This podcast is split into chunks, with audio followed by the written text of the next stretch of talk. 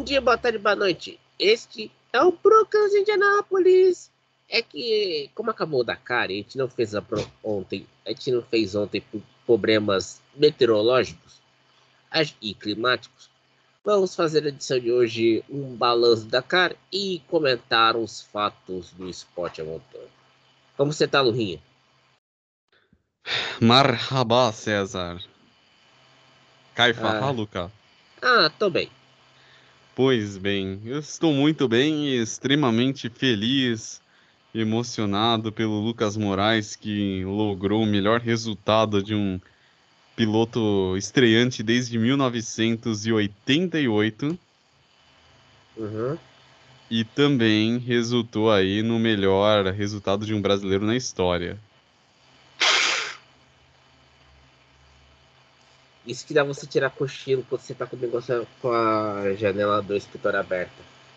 É, eu também tô grip... Eu acho que eu tô gripado, que eu tô espirrando insanamente. Não, não, é normal. Mas ah, o que a gente tem que dizer também. Nasser Al-Attiyah já le- levou o quinto caneco. Sebastian Loeb chega em segundo. A Audit já falou que tinha que falar mesmo, né? Não tem nada que acrescentar. E, para não deixar de fora, nas motos, o Kevin Benavides venceu a categoria. Ou seja, levando, levei um golpe, né? Porque eu não apostava, eu apostava mais no Toby Price do que nele. Não, o Kevin Benavides venceu com a tempo de 44 horas, 27 minutos e 20 segundos. Nos quadriciclos, foi o Alexandre Giroud, com a Yamaha. Venceu com um, tempo de 56 horas, 44 minutos e 30 segundos. Nos caminhões, o Janos Van Kasteren ganhou a primeira Dakar em muito tempo, né? E ele sempre batia na trave com a Inveco. E devo te confessar uma coisa, César. Por causa do Janus Van Kasteren, eu decidi aprender holandês. Mas usa na prática, tá, filho? Porque eu conheci um cara que aprendeu.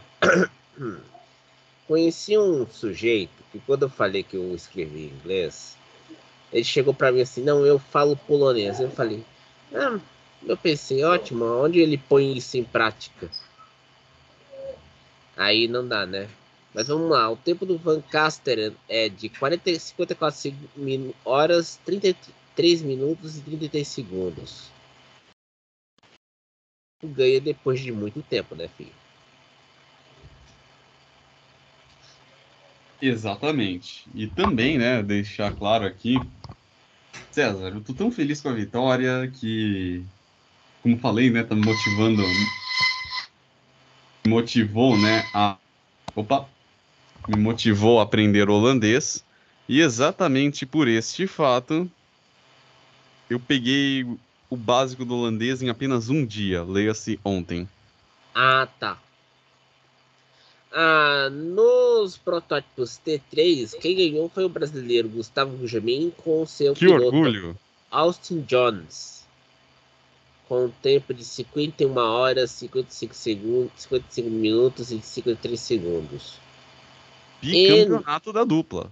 Campeonato da dupla. E no T4, quem levou foi o polonês Eric Goscal e o espanhol Oriol Mena.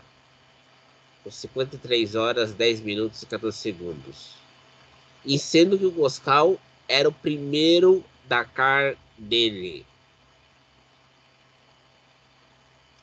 Era o primeiro Dakar dele. E o Goskal, uh, com esse resultado, se tornou um ganhador mais jovem em uma categoria da história dos Dakar. Exato. E o primeiro título polonês. Saúde! Obrigado. Dakar mostrando novamente que o leste europeu é rico no automobilismo. Ou seja, vamos dar mais valor aos lituanos, poloneses e Leto- tchecos. Tche- Poloneses, lituanos, tchecos, Letônia, Estônia, Lat... ahn, No assunto é Romênia. off-road.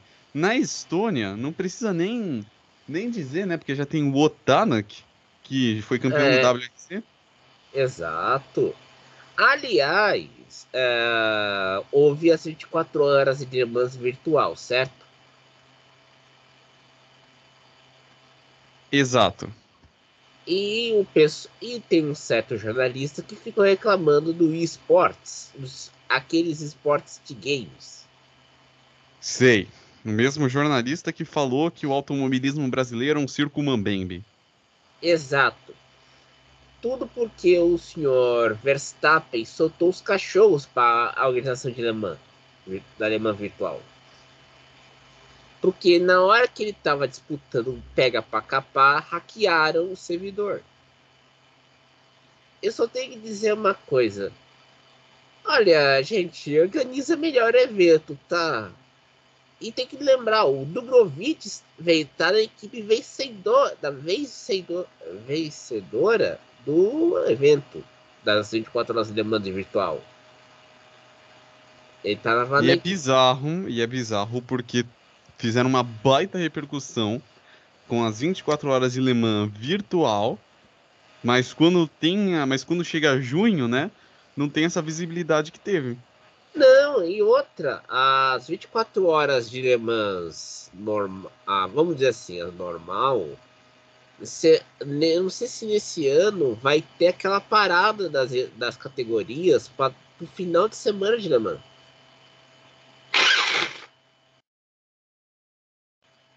Pois é, uma coisa que parece do grande, do grande, do ponto de vista da grande mídia, parece que aquele final de semana de junho nunca existe. É, e outra, a gente está falando é, Le Mans, Le Mans, vamos dizer assim, se, ah, o- nesse, nesse fim de semana ah, celebrou-se o centenário do Carroll Shelby. E o presidente da Ford no Twitter disse que vai voltar em Le Mans disputando com o Mustang. E vai, já vai ter o Camaro da NASCAR, hein? É. E sem contar que tem também que na Supercars vai ter disputa Camaro Mustang, só que é um modelo próprio para Supercars. Exatamente, mostrando a rivalidade, essa rivalidade que é inquestionavelmente a mais mítica da indústria automobilística americana. E É uma coisa que tende a ganhar terreno, né? Porque já tem na NASCAR, na Uhum. Supercars e, querendo ou não, tem também na, na até ano passado GT Sprint Race, que a partir desse ano passa a adotar a nomenclatura NASCAR Brasil. É, e outra também, a gente tem que lembrar aqui que, a na- que o Ford Mustang trocou de geração há pouco, ainda não foi pro mercado. Trocou de O geração. Mustang SUV? Não, o- no Coupé. O SUV Pois já é, tá agora tem um SUV, hein? É I elétrico, hein? Que é o Mach-E. O elétrico está sendo fabricado no México e já está vendendo bem na Europa. Aí o Mustang original, o Coupé, eh, ainda não foi lançada a geração nos Estados Unidos. Então eu tô, eu tô vislumbrando que Le Mans, vai ter o Mustang Le Mans lá em 2024. Porque não, tem, não Mas, anunciou, a- cara, não anunciou a data eu- ainda. ainda. fala real, velho. Mustang SUV é uma ofensa. Eu acho ofensivo para um modelo tão mítico que demonstra que essa civilização é bizarra. Você sabe que acontece o seguinte, né, meu amigo? A Ford está querendo limpar a barra no, no campo da eletrificação, certo? A E com Co- isso quer chocar todo mundo. Exatamente. Você sabe que não teve tanto alarde, mas no ano passado lançaram a picapona da a FC50 Electric. Electric. Sim. Que é, é, se você pensar bem, um carro elétrico lembra muito aquele romance do, Steph, do Stephen King chamado Christine. Porque não é um carro com bateria, é um carro com bateria e sistema de. Cristine, o carro assassino, é? É! Porque é. Esse... Mais velhos pegaram a referência. Cinema em casa, meus amigos. Cinema em casa. E eu ficava com medo de assistir esse filme. Quando era criança.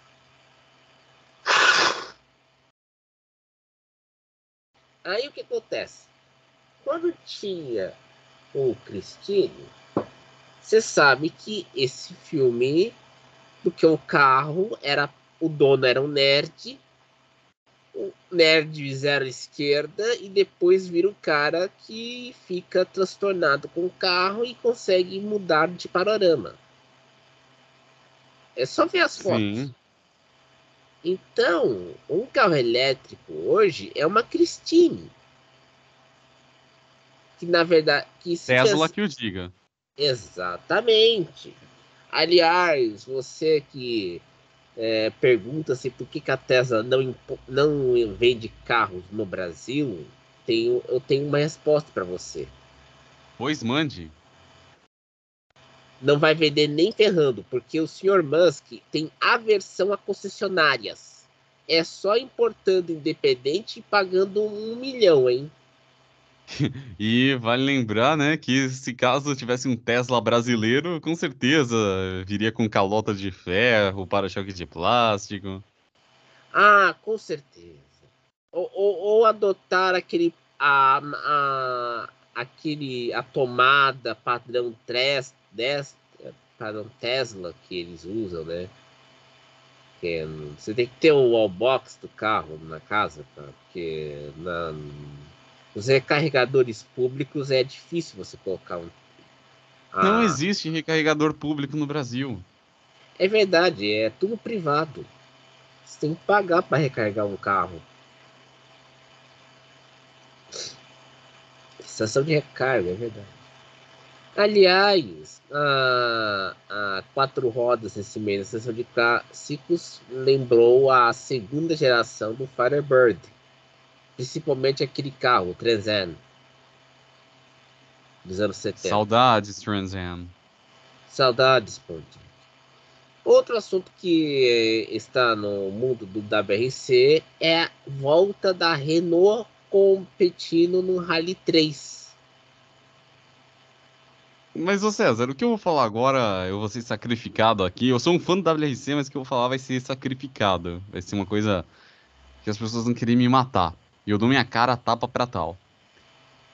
Ninguém ah. liga para as divisões inferiores do WRC. Todo mundo só liga pra principal. Não, eu, eu sei que eu não, né, ninguém liga, mas eu, eu acho que seria uma boa, porque eu vi o carro, é um Clio Rally 3. O o carro é bonitinho.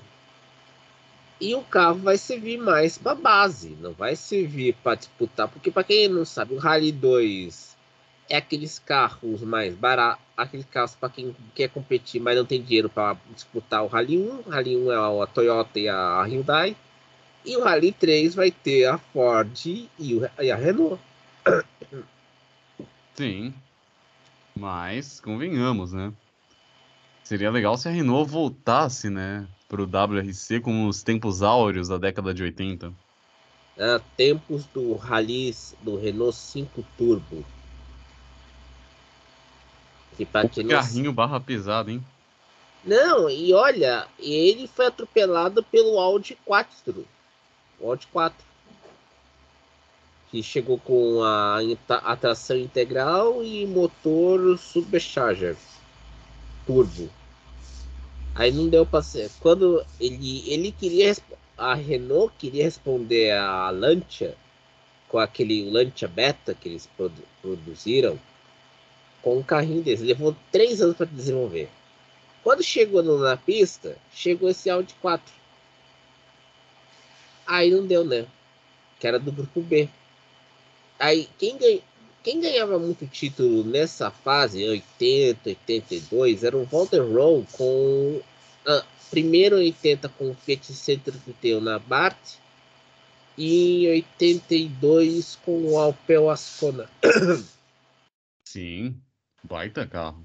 E não era o, a geração do Monza, era o, a geração europeia.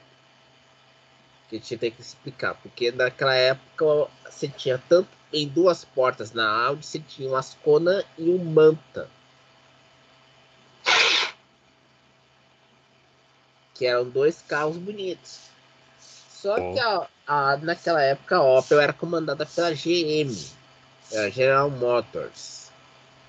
Então você tinha na Europa fabricava-se de um jeito, na Austrália de outro e no Brasil também de outro.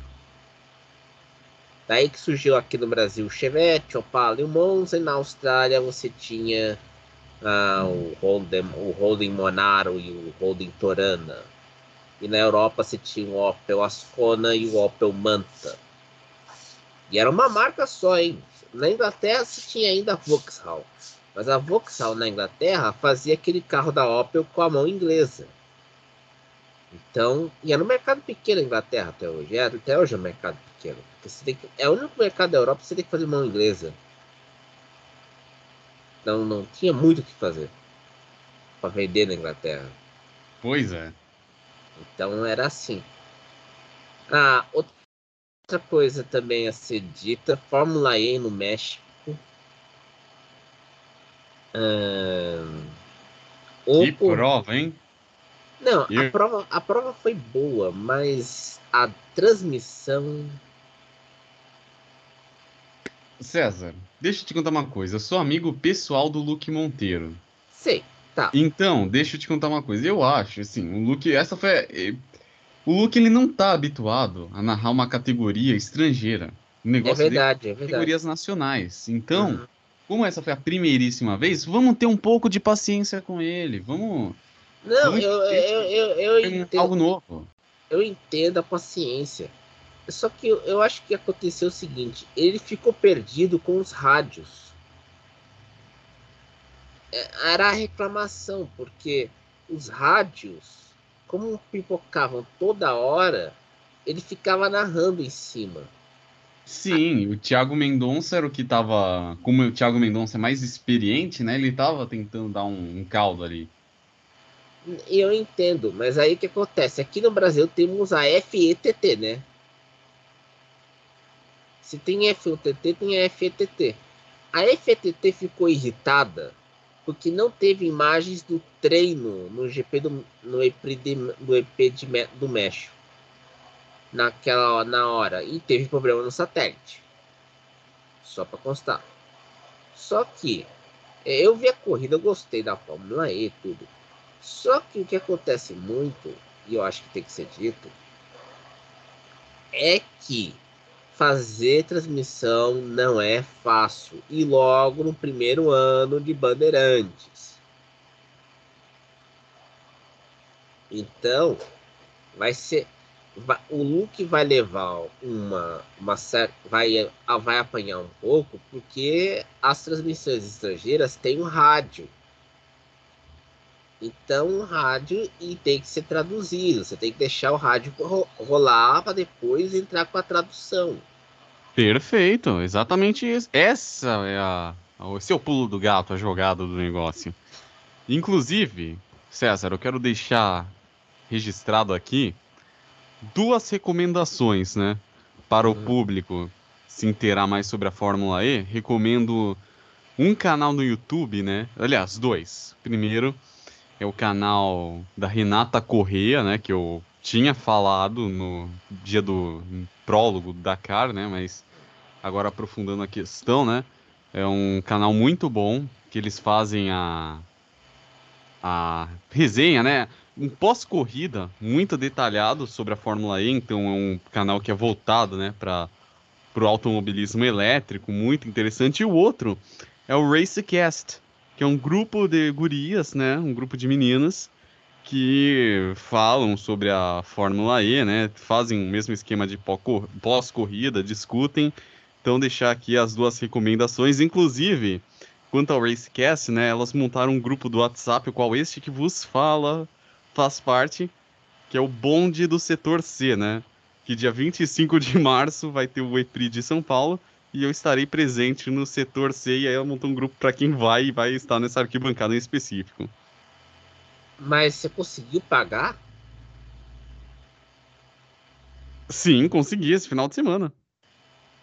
Que milagre. né? Uma ajudinha, se é que você me entende. ah, entendo, entendo, entendo. É, é, eu só digo uma coisa. É, é um look. É porque nesse ano o Bud Sports vai pegar a NASCAR, já tem o, Sérgio Lago e o Paiga. As, e para minha surpresa, pegou a, a SBK, o Mundial de Superbike, estava perdido no, no Dazan. Agora pegou mesmo, vai transmitir esse ano o Superbike, eu vou assistir. Tá. Vai ser uma boa. Só que a, o segredo de uma transmissão estrangeira com rádio é deixar o rádio rolar. Não falar em cima. Então, eu sei que é, às vezes está tendo pega para capar na pista, mas deixa o rádio rolar. Não tem problema. Depois você fala. E, e acho que acontece muito também é a primeira transmissão da Bud Sports. Que tem que lembrar, a Fórmula E estava na Fox desde o começo, depois foi para a cultura e também foi para o Sport TV. Quando o Sport TV perdeu a Fórmula 1, Grupo Globo, e agora vai tudo para a, a Band, que a Band agora está tendo os acordos com a FIA. Então já tem a Fórmula 2, a Fórmula 3, a Fórmula E e a Fórmula 1. E, e a ESPN tem a DTM, a TCR e a Indy no Star Plus. Então não, não tá na TV a cabo. Tá no, no streaming. Então vai ser complicado. Aliás, a cultura tem ainda a Fórmula Indy no seu catálogo de competições. Não sabemos até quando porque sabemos como não sabemos como que é a dona cultura em relação a eventos e mudanças de governo no Palácio dos Bandeirantes. Pois é, né, César? Aliás, não duvide que antes que antes de 2026 isso aconteça. Ah, com certeza. Com certeza. Porque é Fórmula Indy só vai ter na TV aberta e no streaming, não vai ter nos canais de ESPN. Mais essa ainda. A gente não sabe se vão transmitir Le Mans esse ano também.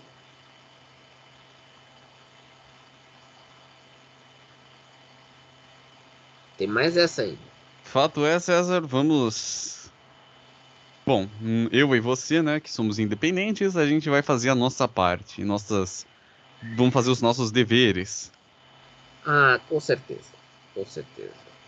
E outra também, a gente tem que lembrar que a gente tá fazendo. A gente fez o negócio da Dakar e eu, eu gostei porque teve repercussão entre os amigos do Gorrinha, porque fizemos algo diferente, porque descobriu o dia a dia do Dakar. Sim, igual a gente fez no ano passado, só que dessa vez foi mais profissional o negócio. Aham. Uhum. Apesar que ontem não deu para fazer o último dia, porque por problemas meteorológicos climáticos aqui em Pinda. Então não tinha como fazer. E outra também. Ah, a questão é, agora a Fórmula E está na bandeira, tá no grupo Band. Vai transmitir tanto no Band Esportes como na Bandeirantes, na TV aberta. Então espero que tenham respeito ao calendário e a questão da NASCAR, que está lá na Band Esportes, vai estar encrenca, porque você sabe como que é, né? É corrida todo domingo. E a, e a, Band, e a Band Esportes só tem um canal.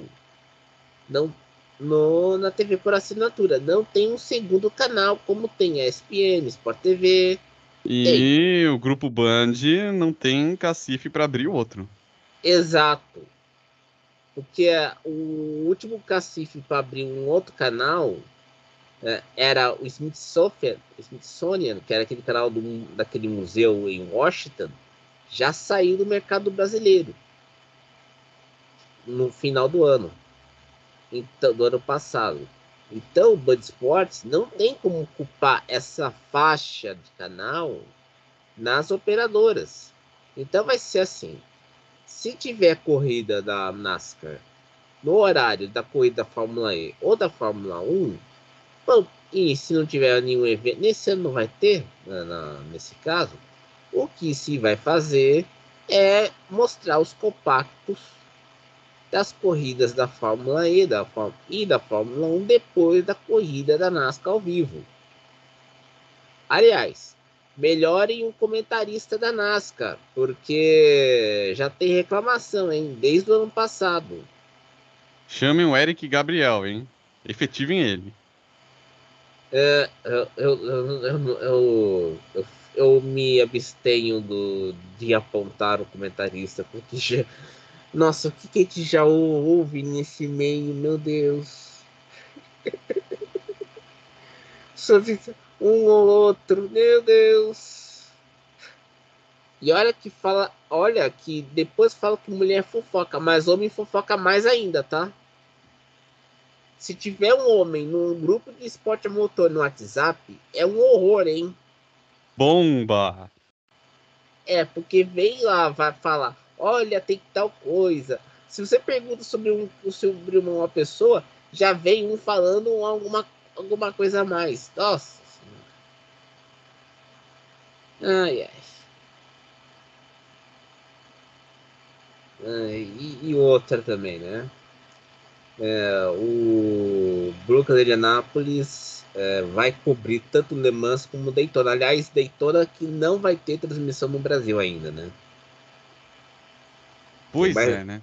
Mas o canal do YouTube, o qual eu ainda faço parte, o César deixou no ano passado, vai fazer a transmissão.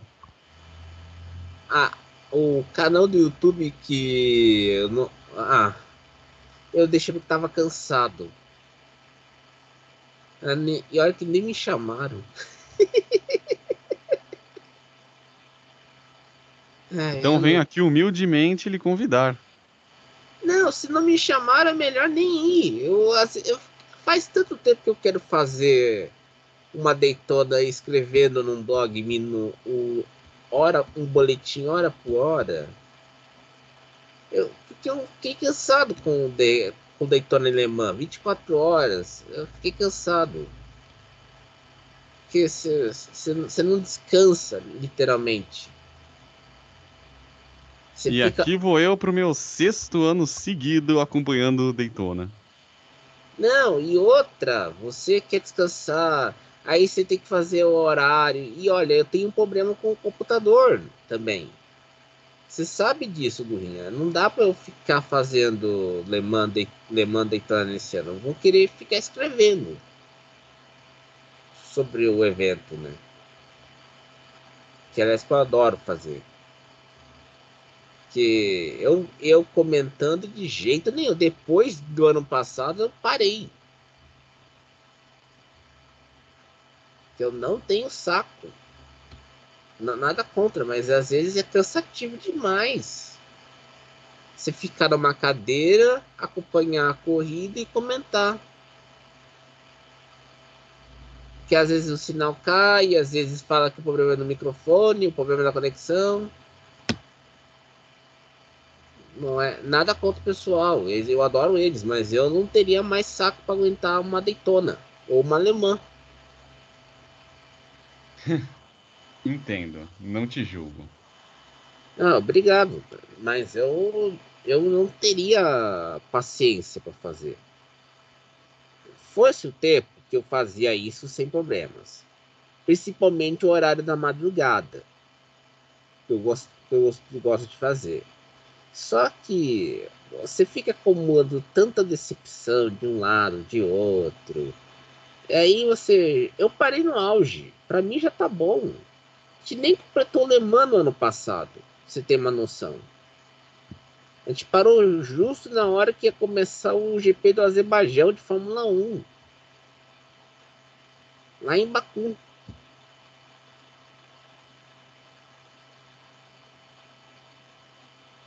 Pois é.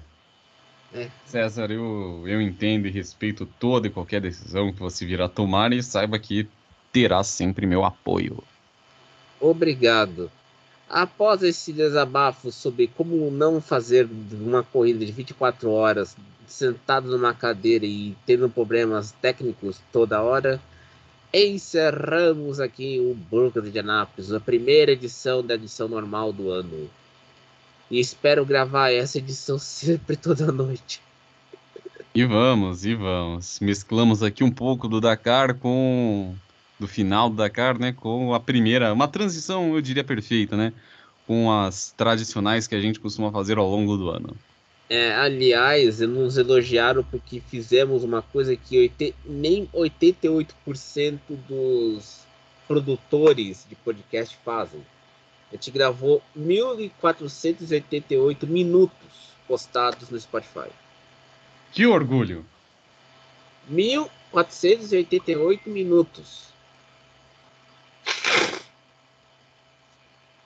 Só no Spotify. Então, eu vou, se tiver que colocar algo, colocar aquelas, aquele selo 18, vou colocar, porque eu vou fazer à noite. Então colocarei, e seja que Deus quiser. Bom dia, boa tarde, boa noite, e até mais. Até mais.